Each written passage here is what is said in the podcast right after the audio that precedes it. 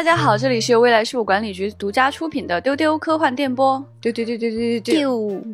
嗯，今天呢是星际茶话室吧，我们会跟大家来分享一下最近发生的一些事情，你也可以认为是一些当下资讯吧。因为确实是正在发生的一些事情。我是今天的主持人，未来事务管理局局长，跟我一起来分享的有小浪花。丢丢丢丢丢，小浪花是很喜欢去公园的人，所以今天他会跟大家讲一讲他去公园的经历，以及他收获的一位叫做格林的新朋友。那另外一位跟我们一起来分享的是老易，大家好。老易呢，是时隔如此之长的时间之后，第一次去了上海迪士尼。我相信他一定有非常多想跟我们要分享的内容。我第一次去迪士尼，哎，人生第一次啊！不是说去上海迪士尼，是第一次去迪士尼，是吗？啊，好吧，那这个就更重要一些，更有分量一些。我要跟大家分享的是，我去上海出差的时候看的这个浦东美术馆的展览和。看到的有汤浅证明连线的拳王的手印，嗯。在今天的节目的后面呢，我们会有很长的时间会跟大家念念留言，会回应一下大家在留言里跟我们说的话，也希望大家更多的来跟我们留言。好，那我们既然要有一些春天的感觉呢，就要从小浪花去公园开始。大家听丢丢一段时间以来，想必已经非常熟悉他的这个公园人设了。那这次又有什么特别新鲜的事儿给我们呢？我感觉丢丢就是这个春天已经持续了一段时间了，春天就 春天在丢丢持续了一段。段时间对，其实这次去北海公园目的就非常单纯，是因为郭姐前几天在网上刷到北海公园在卖一个绿头鸭的毛绒玩具，立刻分享给了我，我就立刻决定，我周末马上就要去买到它，我必须要拥有一个 绿头鸭，北海公园标志性的动物。哎，所以这个绿头鸭是就是场线吗？算是？呃，算是吧。北海公园有很多文创商店，就在公园里面，你去文创商店里面就可以买到。而且我一开始还给自己做了很多脑补，我想啊，一定是人山人海，说不定还要排队，是不是去晚了就买不到了？结果去了之后，发现只有我一个人在买那个绿头鸭。我我要形容一下这个鸭子呢，还有粗眉，然后它是有点像一个。扁平的二维鸭，但其实它是立体毛绒的。对，我会把照片放在节目的文稿里边，大家可以看到我的鸭子。而且我去买鸭子的时候，我就企图说。我买完了之后，我就抱着逛公园，我就想，哎，过路的小朋友们一定都会对我投来羡慕的目光吧？完全没有，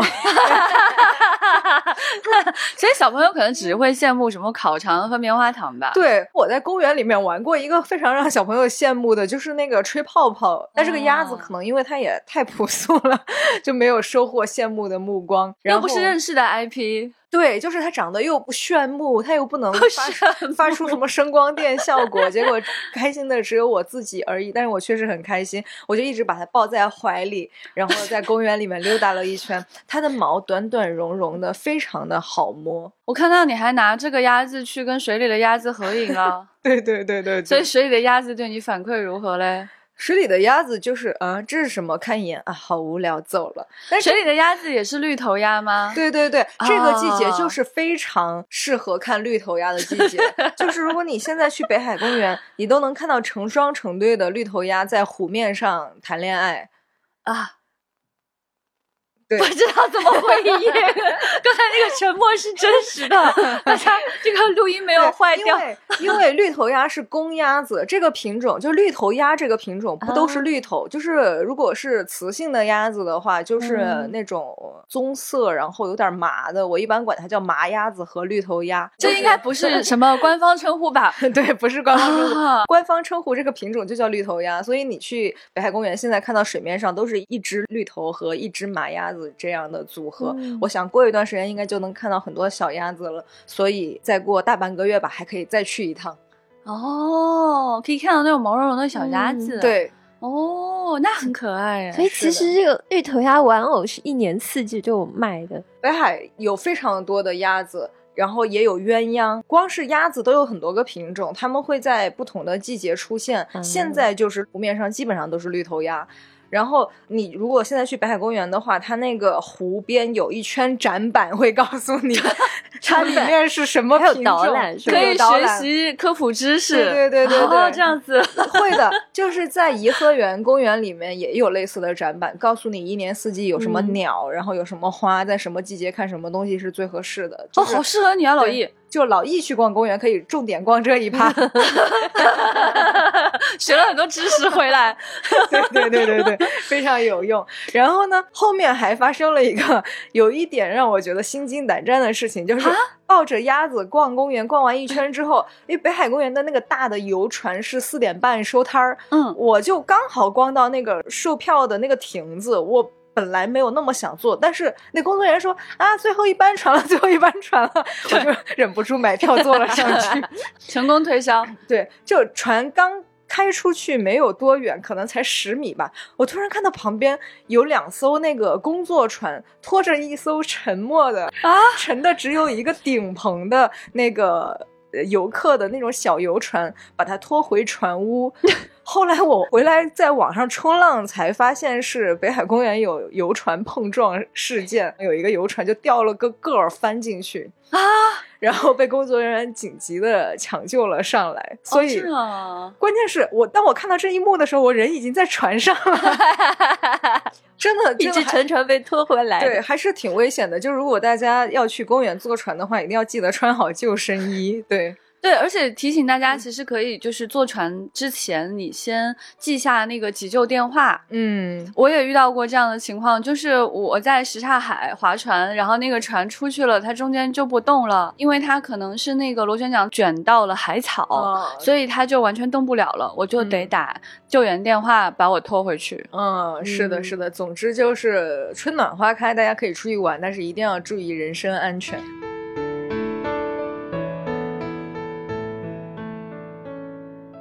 这一趴更好笑啊，就是李不称接下来会跟大家隆重介绍一下这只鸭子的冠名过程。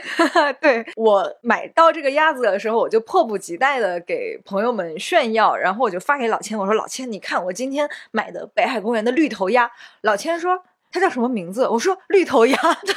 然后过了一会儿，老千说哦，我知道了。格林点儿海德，哦，格林海德，这下听起来就厉害不一样了。对，就立刻有了点那种好像是霍格沃茨的某个学生的那种感觉吧，或者是某个神奇动物的名字吧。哦，然后我就说它是北海的，那它就应该叫格林点儿北点儿海德。所以北海德 对，哦，好嘛，然后呢，既然呢它又是现在绿头北海都有了。那鸭子呢？所以最后我们决定它的全名叫格林点儿北点儿海德点儿达克。哦，达克哈，所以最终这位是姓达克，而且因为嗯是绿头，所以是达克先生。对，哦，原来如此。是的，他现在在我 家和琪琪弟弟依偎在一起。所以达克先生接下来还会去北海公园看看小鸭子吗？嗯，对，等下次有小鸭子的季节，我再带他去看看幼崽。嗯，好的好的，这就是那个吕不称的新朋友格林点北点海德点嗯达克。是的，就虽然名字很长，但是非常的好记。接下来呢，我就很好奇啊，老女士啊，作为一个文化行业的资深从业人员，并且每次在我们讲到迪士尼的时候，都有非常多的回应。但却竟然没有去过迪士尼，我真的是觉得很莫名。所以他跟我讲这个事情的时候，我都觉得他在骗我。然后他说他要请假去迪士尼，我就说好啊，你去啊。但是他大概是从一两年前就在讲这个事情，嗯，然后此次终于成型，哇！我就很满怀期待。作为这个 研究者，郎女士，哇，到底看到了什么呢？想必跟郭姐看到的一定不一样吧？嗯是我其实时间还比较充裕吧，玩了一天半的时间，哦嗯基本上每个项目我都去玩了，唯独没有去迎宾阁，嗯就是郭姐去排的那个没有觐见见公主，啊，我也没有排队去和那个卡通人偶们握手，嗯人太多了，真的来不及。大家都很想看琳娜贝尔，结果好像不是他的兴趣点所在。快告诉我们，你这次攻略上都先想要去做什么，然后实现了没有？我没有做攻略啊。前面那个学者的人设立得太早了，轰然崩塌。我觉得我时间很宽裕啊，就进去随意的逛就好了。这样也很快乐啦。嗯但我就是这样的人嘛。我这次想明白一件事情，我真的是一个成人，我是个成年人。啊你是这个是需要想明这事儿白吗？到现在才想明白啊到了迪士尼，想明白了。对我我对于乐园来说，我更喜欢的就是真的是各种骑乘设备。我是一个啊，过山车嗯过山车那种爱好者啊对对对我是我是我是，哎，嗯，哎，我就喜欢各种 rider，所以我会觉得环球更好玩一点。不是 啊啊啊我们也是在现场才得知这个信息当。场拆台。小浪花可能作为商务总监，本来想这一期要不去跟迪士尼谈一谈吧，结果变成了这样吧。在很慎重的考虑刚才那句话要不要消音。我最喜欢的项目是飞越地平线，然后还有古迹探索营的那个绳索挑战到，像那个还有创极速光轮，然后创那个嘛，嗯都是啊很成年人，就不是子很子宫向的项目。嗯，我很喜欢那个飞车，脑人都要被晃出来了，好开心！然后人晃出来，你做了几次？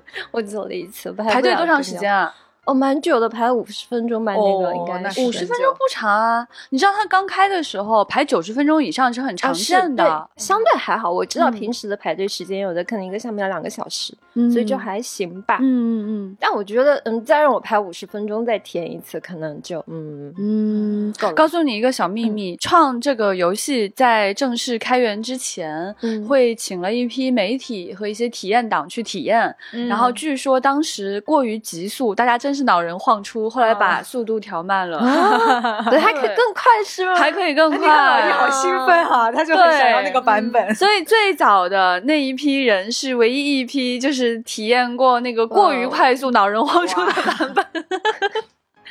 我现在都不太玩得了那么刺激的东西了。嗯，小浪花去玩过创吗？没有，哎我是属于那种在路面上溜达的那种人。啊，你还是去逛公园啊？好老大呀！那你有去看迪士尼的鸭子吗？呃，好问题，我连鸭子都没啊见到。对，我其实笑的最开心的时刻有两次。而且都属于那种把自己的快乐建筑在别人的痛苦之上，啊有点缺德。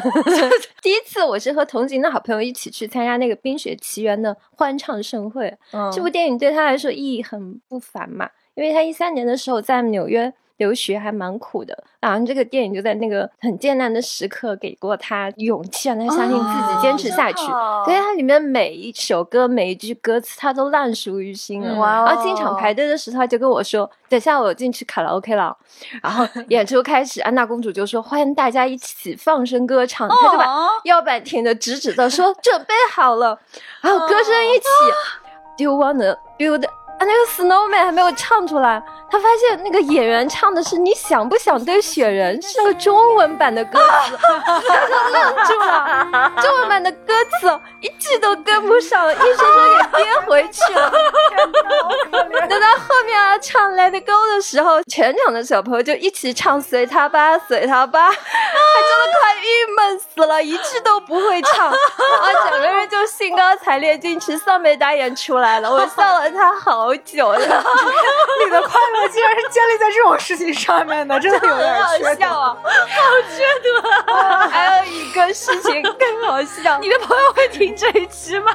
我不让他听。好，哎，还有一次就是在明日世界那片儿、有个叫“复仇者培训行动”的一个演出，在一个室外的广场上。我们其实不是专门过去看演出的，因为那个广场上它有好多的石凳儿啊，嗯就刚好在那儿歇脚的时候赶上那个演出了，旁边就坐了一家三口，都是黑人。然后那个小男孩儿啊，特别可爱，大概五六岁的样子，脸圆圆的，然后小卷毛，戴了一个远视眼镜，就很像动画片里的人物。啊，那个演出嘛，本来估计也不是什么热门秀，就观众很少。但是那一家人明显就是特地过去看秀的，已经等了很久了。嗯那个小男孩就特别期待的样子。演出开始了，主角扮演的是一个妇联的培训官，就是我们要现场招募几个学员加入我们的培训什么什么，嗯然后就开始播出视频。嗯钢铁侠就出现了，全身穿着装备，说了一段什么勉励新学员的话。嗯，这个时候小男孩已经很激动了，说：“哦，Iron Man！” 好，视频播完之后，培训官说：“我们请出黑豹。”这个时候舞台上就真的出现了黑豹，就是一个穿着那个黑色的正经的战服，对嗯还有头盔上面卷了的一个演员，是个男性的演员，那是 T'Challa 嘛。然后这时候我们就看到那旁边的一家子人都已经惊呆了，我们就听见那个小男孩的妈妈。就悄悄的问他爸爸说：“Isn't he supposed to die？” 然后他爸爸说：“呃。”这个时候，小男孩就啪的蹦起来，大喊一声说：“He's not Black Panther！” 然后这个舞台上还在继续表演啊，那个黑豹做做出各种标志性动作。培训官还让学员一起说什么念誓约什么的，哎，小男孩可着急了，他一边说 He's a liar，他一边就哭了出来，边哭救。边往舞台上就冲了过去，还好他妈妈眼疾手快，一个箭步赶上去就把他抱回来，拦腰抱了回来。然后不然我们也不知不知道他要冲到哪里去，那舞台挺高的，他也冲不上去。然后我们离开的时候，那个小男孩还在默默的哭，就天不好了，快要气死了。但这个事情太好笑了，我就笑，一直一直笑笑。老易，老易因为这两件很让别人悲伤的事情而感到了快乐。没想到在迪士尼让他最快乐的事是这两件事，真的很好笑，完全两件事都一模一样，都是那种认知错位的那种笑话。哦，天哪！老女士的刻薄形象又回来了。啊啊！但是不得不 Oh 说 my God 老女士现在的刻薄中带着一分那种母慈祥母爱的慈爱感。对对对对对对这是一个呃迪士尼守护童星失败的故事啊！我希望迪士尼们如果听到的话，你们这设计表演的时候一定要注意一下细节，要跟上电影的故事线好吗？哎呦天啊！下次那个，如果他们有什么媒体问询的话，我就拜托给我的媒体朋友，告诉他这个痛哭流涕的故事。两个痛哭流涕的故事。是，但我觉得前面中文那个是不可能再改的，嗯最多就是再给你唱一遍英文的。嗯，有一个叫金色童话的表演，那里面有中文和英文夹杂在一起，嗯但是《冰雪奇缘》完全就是中文歌，全场都是。嗯这个话题等下要问问郭姐，她会不会唱中文版？我有点好奇，她会不会也有过这样的故事啊？也可能，但就是是各憋着有 Do you，然后前面 但是更有可能的是，郭姐每一个版本都会啊，唱。我觉得这个也是很有可能。嗯，啊。哎呀，我也 Oh 觉得挺好笑的。啊，好意外啊！就是要跟大家讲啊，就是你你们不要觉得老易说话声音很温柔啊，这个人啊，多少年都是非常刻薄的形象，对一直到这些年逐渐对我们好了起来。对对对，你说的对，你说的对，是的。刚才这两个笑话就上头了啊，你不觉得很好笑吗？是有点好笑，但是也很难过啊。但我也觉得，我也共情了，是很好笑，但是因为这件事笑就觉得有点缺心德。酸，那个 很心酸。要不忍不共住要情很笑，觉得自己好缺德。对，讲出来很好笑，但是我想想，如果我是那个小孩自己，或者我是你朋友，我都也会哭出来，好吗？对，天哪，都已经气韵丹田了，发现这首歌不会唱啊！就而且那个厚底眼镜小男孩，我真的跟他好共情啊！我感觉我也会哭出来。哎哇，小浪花已经到旁边去叹气了，你们知道吗？就给你们实时播报一下，他已经望着窗外不能回来了有点有点累，有点心酸，但是又真的很好笑，啊！情绪很复杂吧。哦，还有一个笑话啊那你说就那个不是很缺德的笑话，就觉得蛮好笑。就我们在看花车的时候，前面有两个高的男生啊，一直挡着我的视线。我想他们要看谁啊？反正也蛮激动的。有个男生要看到高飞的时候，他又大喊：“高飞，看看爸爸吧！” 然后我发现他真的是一个伪粉哎，因为他花车过去了，他就一直跟着高飞走了。哦嗯，但是 让人家看爸爸 也很为难吧？嗯 我想高飞好像九多岁嘞，当你爷爷还差不多，你居然想当人家爸爸？一种爱的表达吧。我对老一的刻薄有点喜欢。嗯，你居然想当人家爸爸？对。那你看花车，你主要看谁呢？我都想看，我还跟跳跳虎握手了。哦哦，好可爱哦！哦，跳跳虎好可爱，嗯，你就很理解，就是你被哪个突然做了翻撒，然后。哦然后你就会转推，哎，就会爬墙，你 懂吗？就是这个样感觉。对哎，我跟你们讲，我这次也获得了那个人偶的快乐，哎，就。周末的时候有一个展览嘛，是玩具展，应该说是疫情之后全国第一个比较大的玩具展吧，叫 Toy Heart。这个展览呢是泡玛特之前出来的团队做的，然后它一共有三天，是周五到周日在北京。前两天因为我在出差都没有参加嘛，所以我就第三天去看了一下。我其实就非常非常想去看那个人偶，嗯，它有一个潘潘的人偶，是个熊猫。话说我们家也做熊猫啊，但潘潘真的很可爱，我就想去跟他合影嘛。我就在全场找他，一直没有找到。我想他不知道几点钟出来，结果我就在一个犄角旮旯看到他在 emo。嗯 嗯，就是我不知道啊，就是他拿他的大头靠着旁边的那个饲养员姐姐，然后在那边 emo。我就走过去，我说能不能合影？那个姐姐跟我摆摆手，然后潘潘就把他的大头挤进了一个房间坐下了。哇，太累了，现在不能合影，不对，就就是有点 emo。然后我我就没有拍他，我就走了。过了一会儿，大概就是有半小时之后吧，感觉他重整旗鼓，就走出来，好辛苦哦。对，然后就很认真，因为他那个人偶服就是做的胖胖的，非常可爱。就头顶是一个顶着鲷鱼烧的熊猫嘛，头特别的大，身体是半人形的，就有点像那种很幼态的那种胖乎乎的身体，走的也很慢，然后慢慢慢慢走到了那个合影区。他看到我就有一种你怎么又来了那种感觉，又是你。但是因为他不能说话，嗯，然后我就问他可不可以拉手，他就。把手手举起来了，嗯。啊，然后后来老千说那个合影看起来就是我过于灿烂了，我过于开心了，导致潘潘看起来又礼貌又拘谨，就是我终于获得了跟人偶合影的快乐。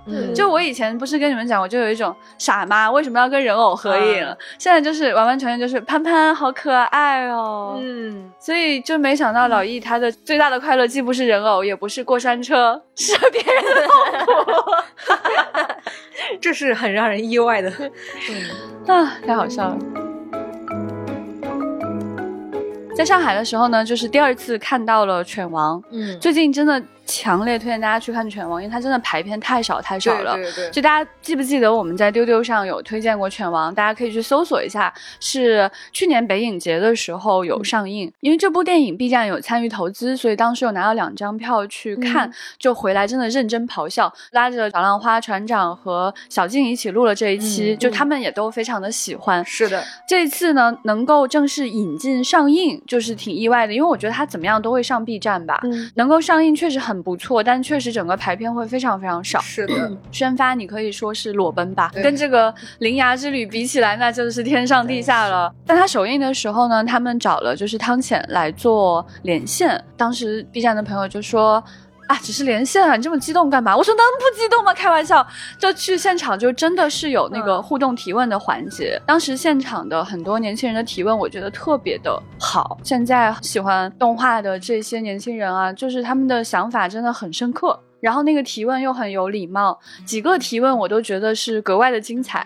然后汤浅回答的也很精彩，其中有一个提问就讲说他用这种歌舞的方式来展现两个人的这种友谊，在歌舞当中就采用了一些非常现代感的这种摇滚乐会用到的这种舞台的布置，就问他这种技术是怎么考量的，当代的舞美的这些特征去跟当时的技术做结合的，因为确实结合的很好，他会用火。用光影、用绳索、用一些简单的机械的方式去实现非常宏大的这种舞台表现，然后包括说他会用一些很当代的摇滚的一些动作，比如说反弹琵琶这样的一些动作。汤浅就说，因为其实当时流传下来的资料非常少了，我们现在很难推断当时的这个表演的状态，也很难查到那个资料嘛，只留下来一些就是我们称作民众的 repo，就是。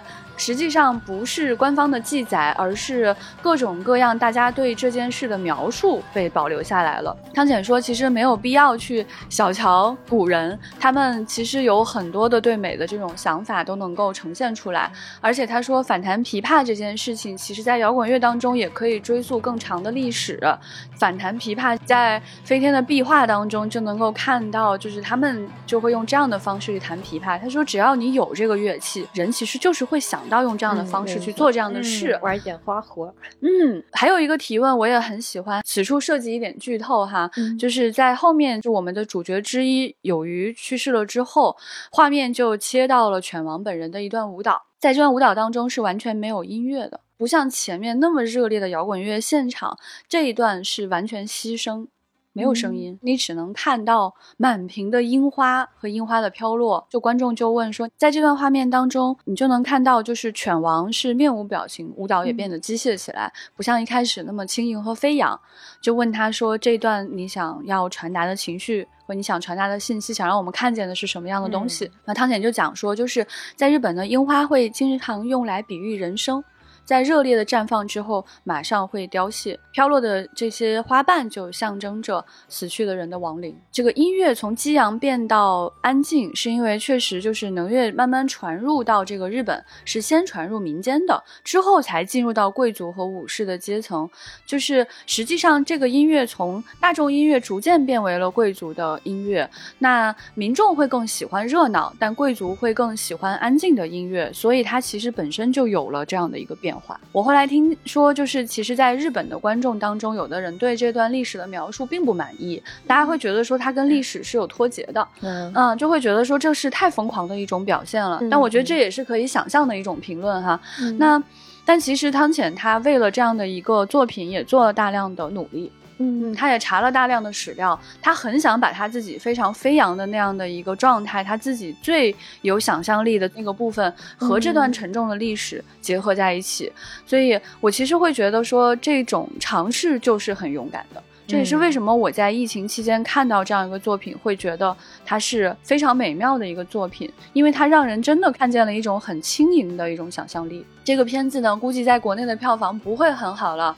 小浪花查了一下，好像就在很努力的情况下，现在有两百万票房吧。嗯，所以大家真的可以去大荧幕上看一看。如果你错过了它，之后在小荧幕上看，你会后悔的。嗯嗯嗯，我还没有看这部片，但是已经被安利到了。我想象中是不是会很像？渡边信一郎的《混沌武士》啊，没看过那个。渡边信一郎，我们知道是那个《星际牛仔》的导演嘛。嗯，《混沌武士》是他评分仅次于《星际牛仔》的一部作品。它其实是写的是日本江户时代的一段三个人的奇幻之旅，全剧一共二十六集。它全剧其实是呃融汇了这个浮世绘的风格，加上现代的 hip hop 音乐的一个整个一个混搭风格，就很妙。我特别喜欢那个作品，听起来可能跟犬王有一些异曲同工啊。如果但是那个作品比较早了，你可以去看一下，我觉得可能会喜欢。嗯，有被安利到这个作品，很想去看。互相安利到。去上海的话呢？刚好还有一点时间，我就去了浦东美术馆，也是在朋友的强烈的安利下，说这个新建的美术馆特别好。嗯，现在里面有四个展出，而且是一张通票，也就是如果日常你花一百块钱进去，就可以看到四个展览。这四个展览分别是“绝美之境”、“动感世界”和一个意大利当代设计的展览，以及徐冰的引力剧场。我要跟大家推荐的两个展。是绝美之境和动感世界，朋友们，这个绝美之境啊，真的很意外，就是因为你看到它的那个宣传的时候，你看到确实都是这个希腊雕塑，嗯。但是我没有想到，就是去到现场之后，他的这些真迹离你如此之近，你会有一种伸手就能够到的这种感觉。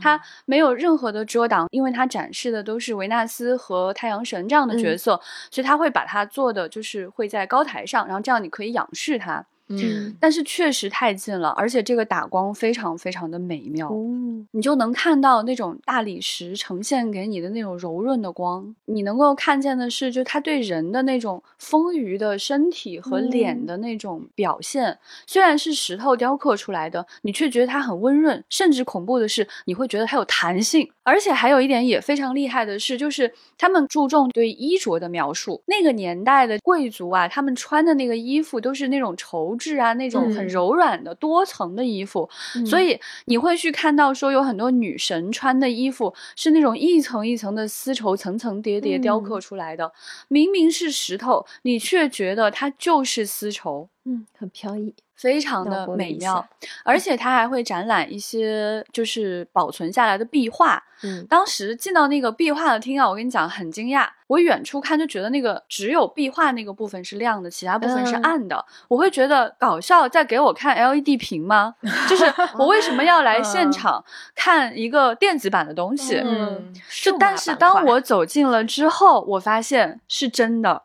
哦，是真的墙壁，是因为打光太漂亮了，让你觉得那个东西是在独自发光。哦。而且它的那个就是壁画的外面是没有遮挡的，也就是说，你如果贴的足够近，你能看到上面的裂痕，能看到那个剥落的颜料。嗯，那当你低头看它的说明，公元一世纪的时候，你会有一种我的天呐，就这样与公元一世纪相遇了。这个展览是来自于那不勒斯国家考古博物馆的一个珍藏的展览，就是当时同去的朋友就说他之前去过那个那不勒斯的博物馆，他说这里的东西有一些是当时的他看到的展览都没有的，嗯，所以这里面的展品是非常非常丰富的，而它整个观看的这个过程也会让你觉得非常的沉浸和美妙，就有一种。真的穿越过去的感觉，而且你会看到有一些说明，他就讲它是从火山废墟下挖掘出来的，有些东西是来自于庞贝古城的。嗯，朋友们，神秘博士的 DNA 又动了，在这儿等着呢，竟然在这里，猝不及防，怎么回事？他们两个很意外，现在，嗯，就是神秘博士不是有一集 是我们提提演的，去的庞贝古城，而且他在当场。救了一个人，那个人就是后来的十二博士的那张脸，所以就是是两位博士共同出演的同一集。就是因为当时确实就有一种可以随随便便就带你去另外一个时空的那种随意感，突然撞见这样真迹的展品的那种感受，也是因为功课做的不够好，所以才会如此的惊讶。非常非常推荐大家去在这样一个时间，可以公元一世纪的遥远的彼方相遇，这种感受非常的美妙。好想再去一次相遇。老易感觉就是，嗯，除了刚才那一趴以外，好像什么都错过了。对啊，我这次本来应该。有时间去引力之外的，嗯嗯，但是因为行程没有规划好，就没好意思去。同行还有其他对对，上海最近另外一个展览就是我们一直在推的这个商汤做的这个引力之外的三体展，最近已经有很多人体验过了。最近在内测嘛，所以那天我去迪士尼之前，就好多去参加内测的朋友就不停的在。一路上给我发给我他们的 report，觉得体验还不错，对，好评很多，对，所以推荐大家关注一下我们的各种账号，应该还会有各种机会可以去玩的，嗯。还有一个要推荐的这个展览呢，它实际上它的大部分内容会在三层，就它中间空了一层。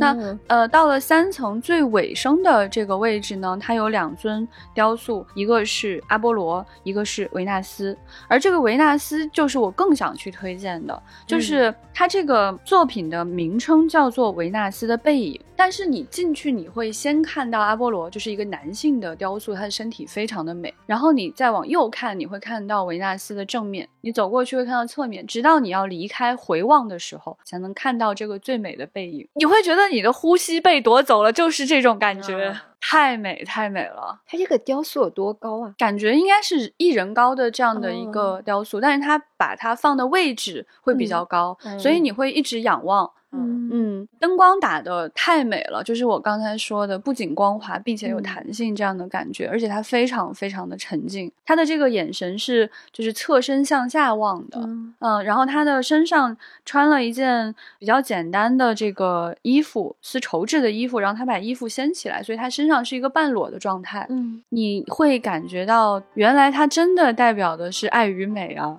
就非常推荐大家在这个展览的最后一刻一定要回望，我相信你站在那里是不舍得走的。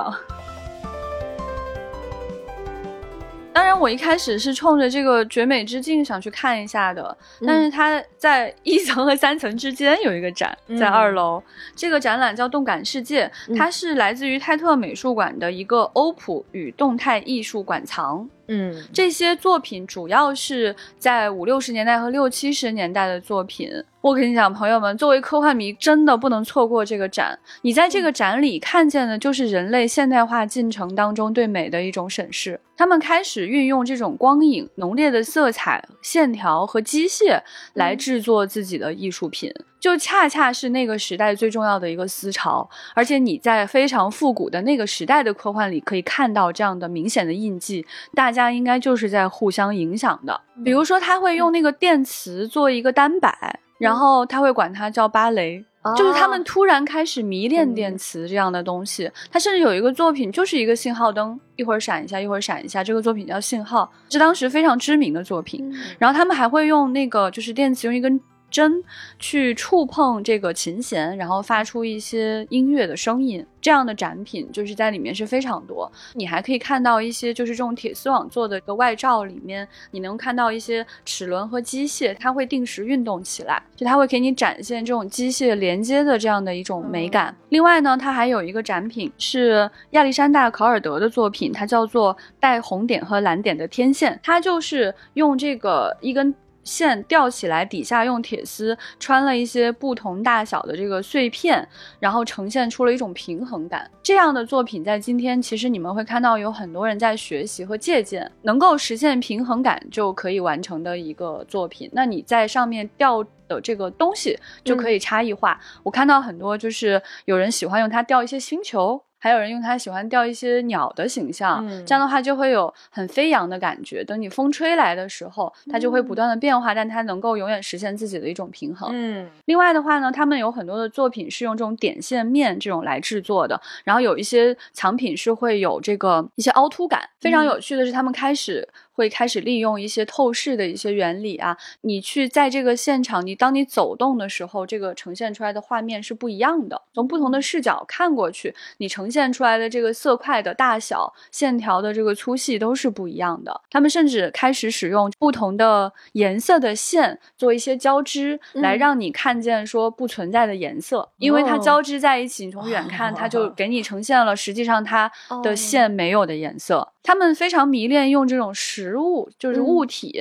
线、呃，金属、木头这样的一些东西来制作自己的展品。嗯，这个图片我觉得其实我们也可以给大家稍微呈现一下的，大家可以在那个文字当中看一下。就是你在这个就是介绍当中看见的这个图是远远没有现场美的，正面看它就是一个固定的图案。嗯，但是当你在这个展厅当中去游览一个一个作品去看的时候，你会觉得你看到了非常大量的作品。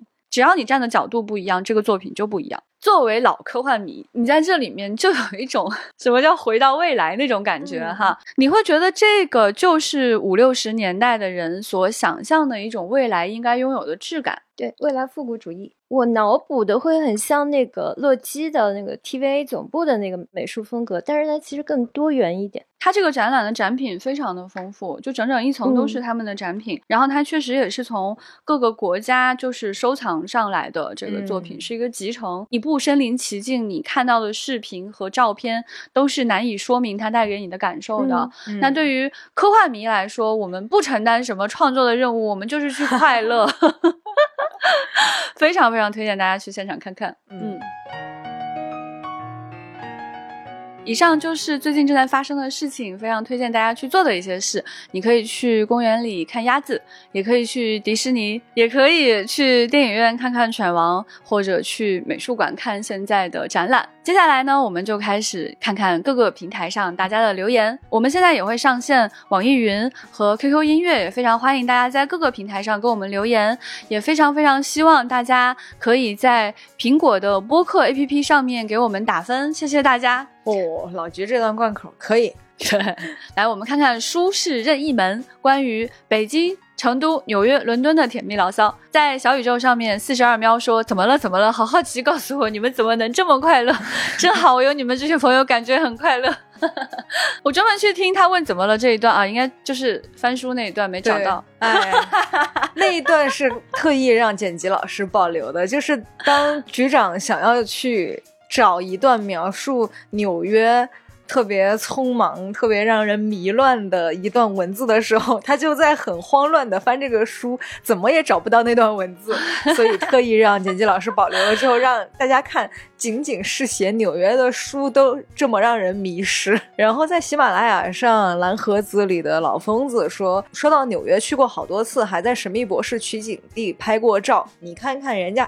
你看看，嗯，好羡慕啊！悬空时代说，一下推荐了这么多，看不完了都，就不要有压力。推荐的多呢，你就选自己喜欢的去看，慢慢的看。我们也都是一人推荐几本，也不是说每一本我们每一个人都看过，这样大家看了不同的东西在一起分享就很快乐呀。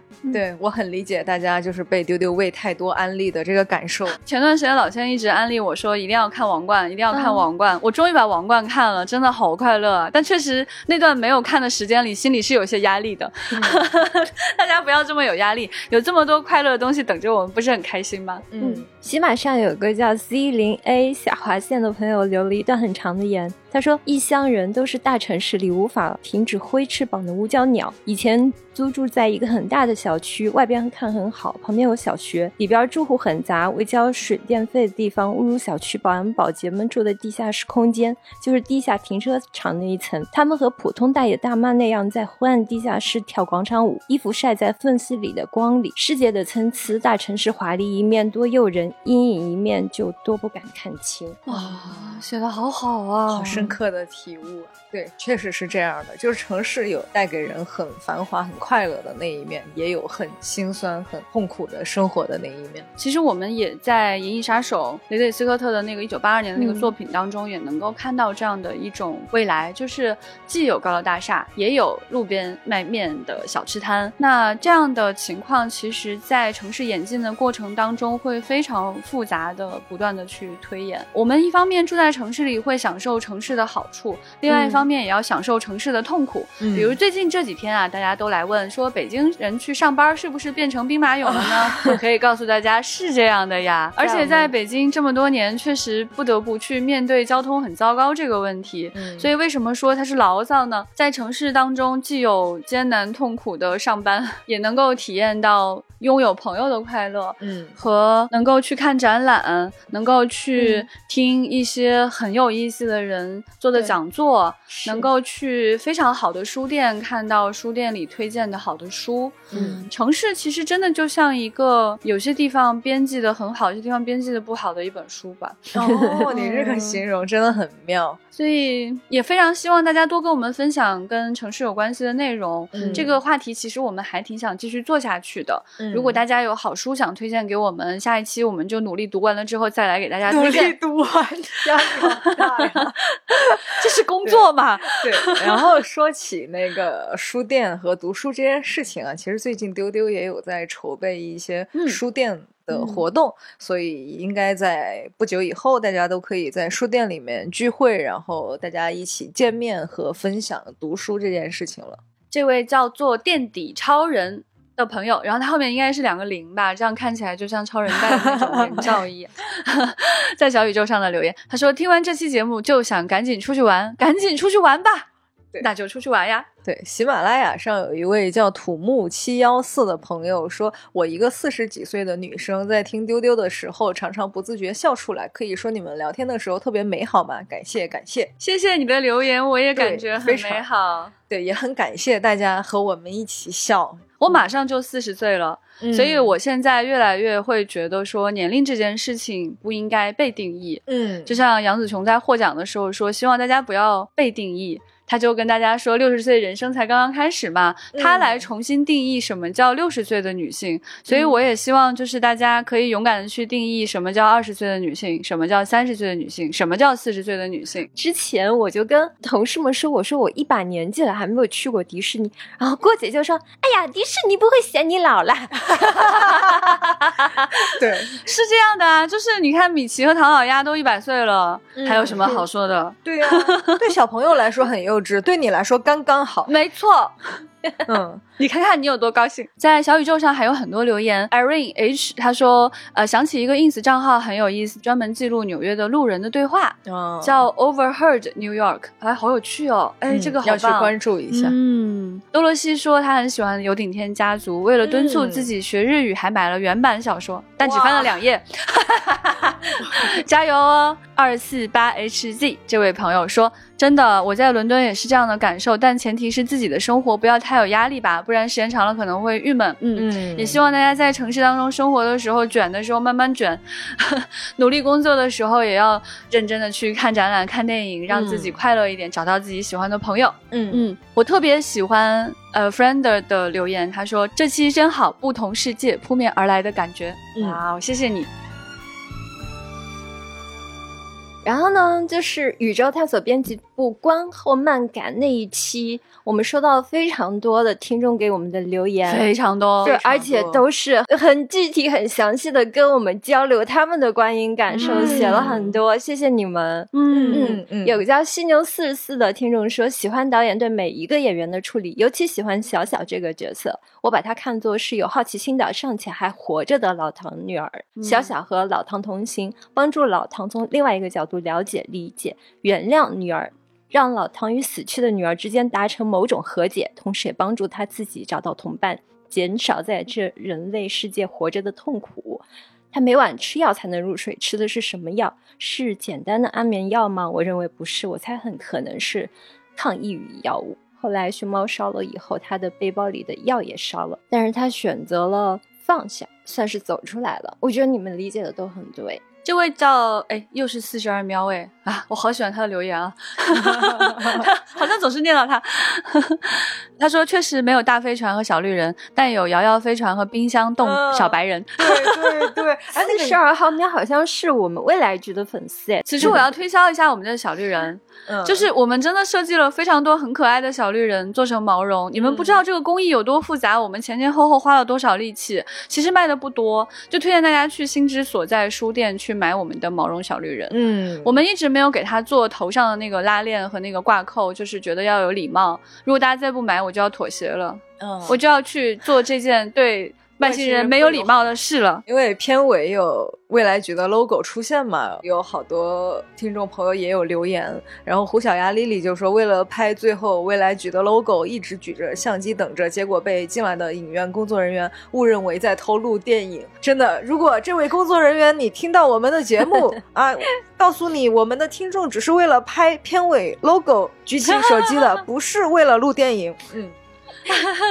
谢谢胡小丫哦。嗯有位叫老太三的听众说，这部片子与《流浪地球二》相辅相成，既要有先锋队仰望星空，也要有人奔驰于田野丈量大地。说的太好了，泪目啊！他只是复述了我们主播的话啊，谢谢你，谢谢你。主播是复述的他朋友的。话，这是个复述套娃。是一个嵌套。啊，这位叫锦行的朋友在小宇宙留言说，首刷整个厅只有我和另外两位大哥，其中一个半途退场，另外一个看完片尾热烈鼓掌。路过我的时候还递给我一张纸巾，当时我还在流眼泪。嗯那天我是步行回家的，脑子里塞了好多东西，走着走着只剩下了从整个片子里感受到的好多好多温柔，真是一次很奇妙的观影体验。在喜马拉雅上有一位叫滴滴滴滴滴滴的朋友说。呜呜呜呜呜呜呜！这个好适合你念啊！刚才那段怎么回事？他说我的理解和丢丢完美契合，这完全是我最喜欢的那种科幻电影，让我想起《降临》。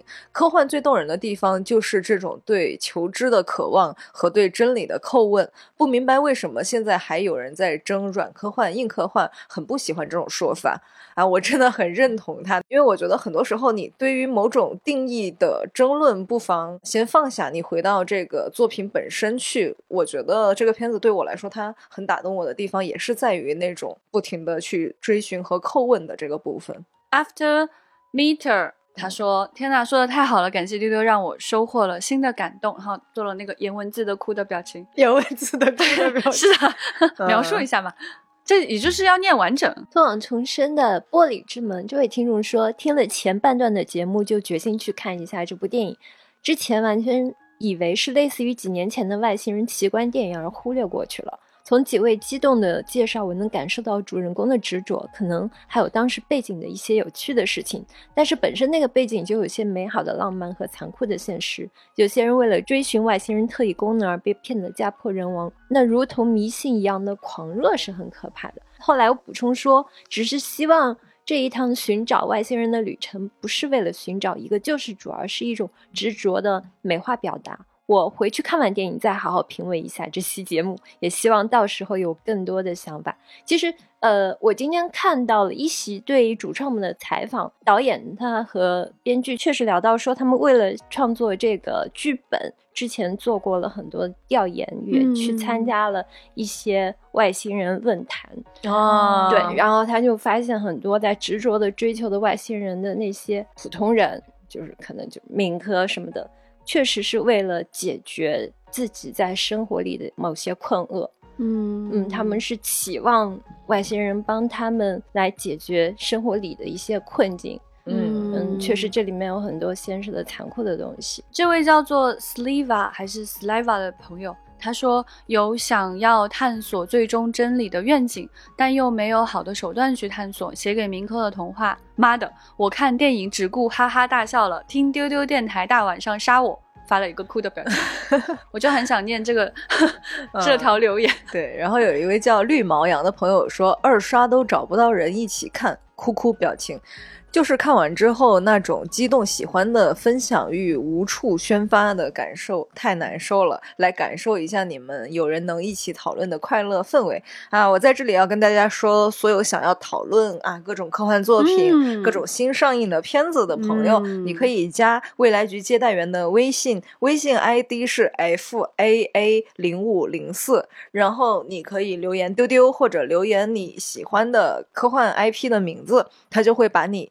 加到对应的讨论群里面，这样的话你就可以找到很多同好一起沟通交流了。来玩呀！嗯嗯，这位叫做钢蛋超人的朋友说，昨天去了九仙桥的编辑部快闪，哦，果然是丢丢听众会参加的活动呢。感觉好有趣。嗯而且我最近看到很多人很喜欢带着锅拍照，对对对对对，那天看门的大爷都报警了，因为人太多了。如果还有人参加快闪，想听听你们的分享，哎，有空可以来给我们留言。然后最近我们又播出了一期叫做《去电影院看马里欧，玩家获得百分之四百快乐加成》的节目。对，这一期啊为什么是？百分之四百啊？呃，我有问过陈老师这个问题，我说怎么计算出百分之四百的？嗯他说也可以是百分之一千。我说好的。哦，这样子哦，可以了。总之就是膨胀了的意思，对吧？对对对对对，加倍加倍。这期节目真的是紧急录制的，我觉得真的嗯很好看。我当时其实蛮想参加，因为我在出差，没有能够参加录制。嗯啊，整个观影的过程实在是太快乐了？就是你听到那个嘟嘟嘟嘟嘟那个声音，你就觉得哈开心，然后你就听见那个当当当当当当那个音乐，就觉得哇就没有办法就停止自己的快乐。而且特别好笑的是，我简直是全场领笑那个人，就是我是在一个 IMAX 里面去看的，全场一开始大家都还蛮沉默的，我觉得大家有点盯住，然后我就大声放声爆笑，然后大家就跟着我一起笑，哎，感谢你，领校园。